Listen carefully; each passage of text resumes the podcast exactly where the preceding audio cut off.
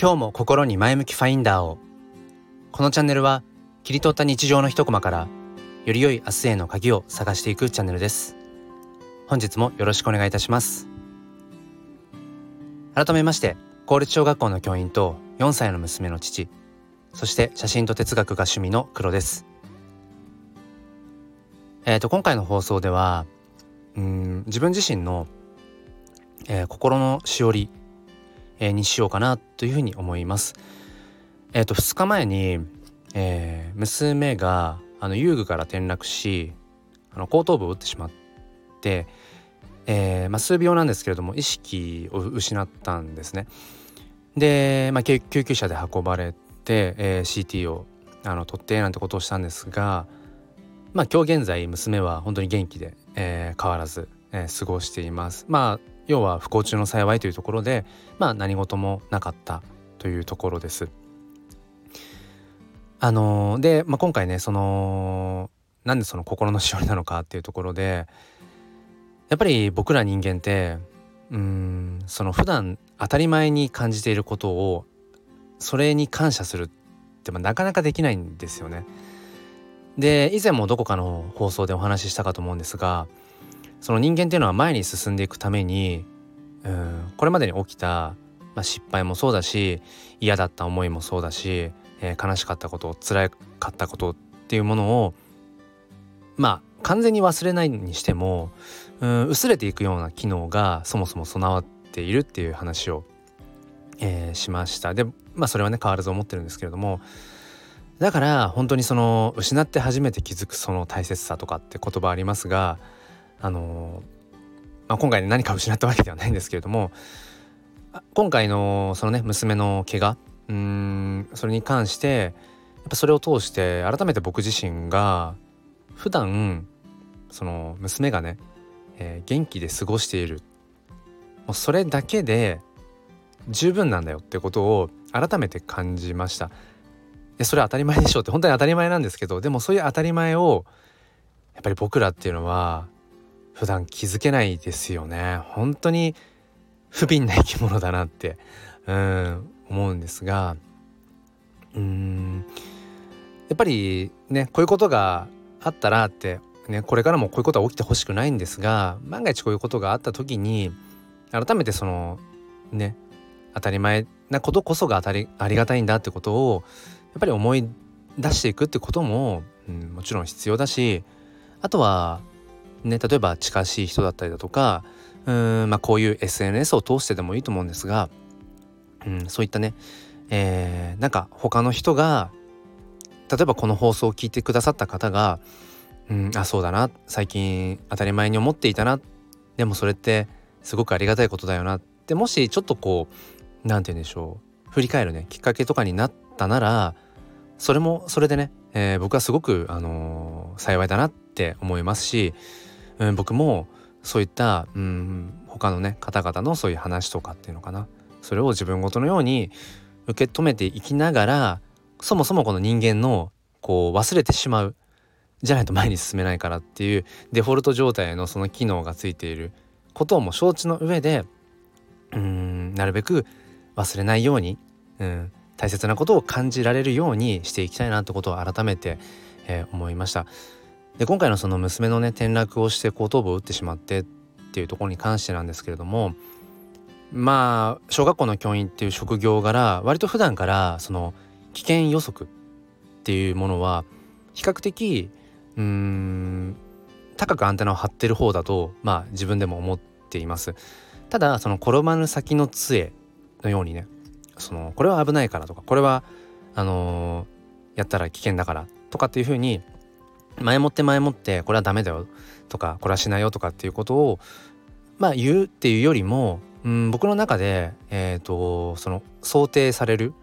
うん、まあ危険というのか、うんまあ、ちょっとけ怪我につながりそうかなとかなんか子供にとってねこう不利益になりそうかなっていうようなことがもし想像できうるのであれば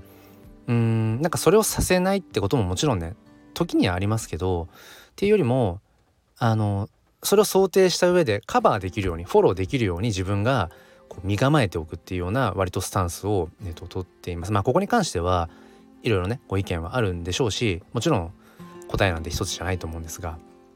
うん、だから普段からもそういう遊具で遊んでる時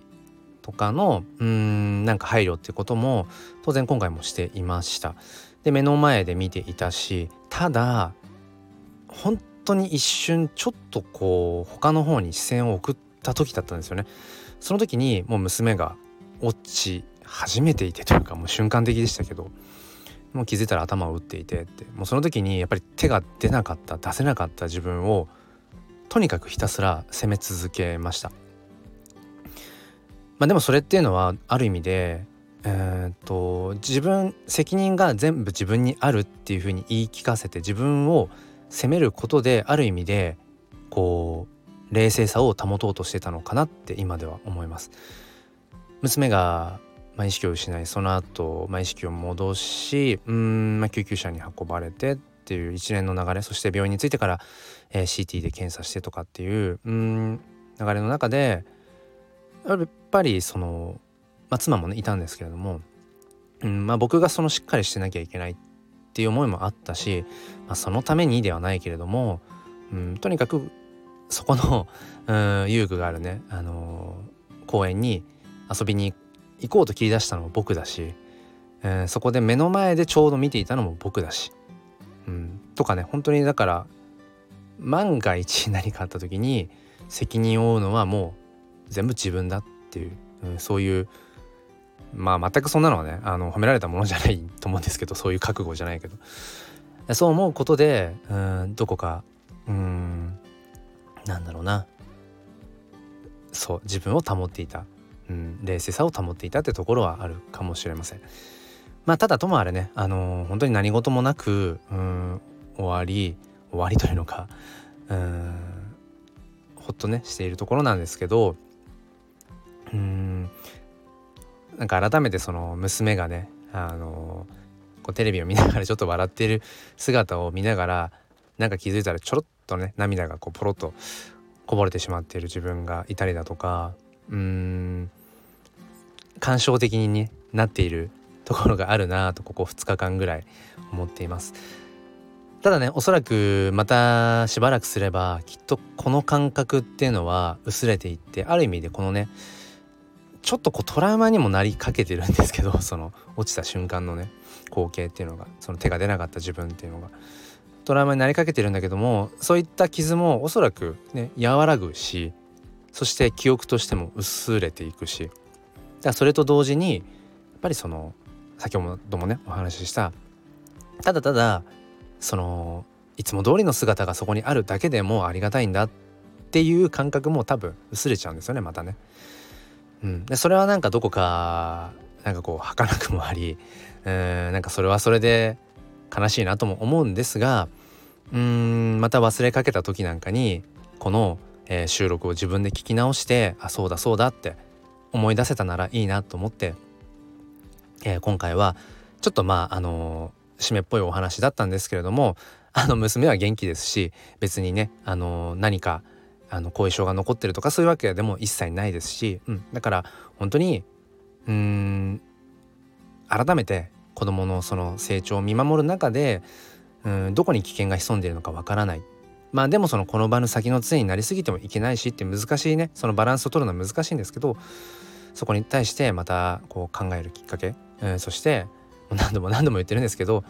当たり前こそがありがたいっていうことを、うん、またねこう思い出させてもらえたなって、えー、思います。で今回のこの収録が自分のまあ心のしおりになればいいなって思いえー、そして、まあ、人生というねあの船旅の中での、えー、怒りアンカーになればいいなっていうふうに思います。えー、余談ですがアンカーっていうのは、えー、希望という意味があるそうです。あのリレーの選手のね最後に走るアンカーなんかもあれはもう希望のバトンを最後にこう託すっていう、えー、そんなイメージだそうです。えー、今日の放送が聞いてくださった方のね、えー、皆さんにとってまあ何らかのうん、きっかけそしてそれが、えー、アンカーになれば、えー、幸いです。最後まで聞いてくださりありがとうございました、えー、もう一つのチャンネルすっぴん哲学では毎週土曜日朝5時半よりゆかりさんと共にライブ配信という形で教育や子育てについて語り合っています。ご興味がある方は説明欄の方からチェックしてみてください。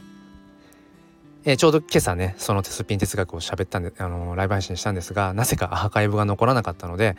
えー、自分で思い出して喋ったものを収録しています。よかったらそちらの方も聞いてみてください。いろいろありますが それもまた人生、えー、それが次につなげていければいいかなと思います。長くなりました。ということで今日も心に前向きファインダーを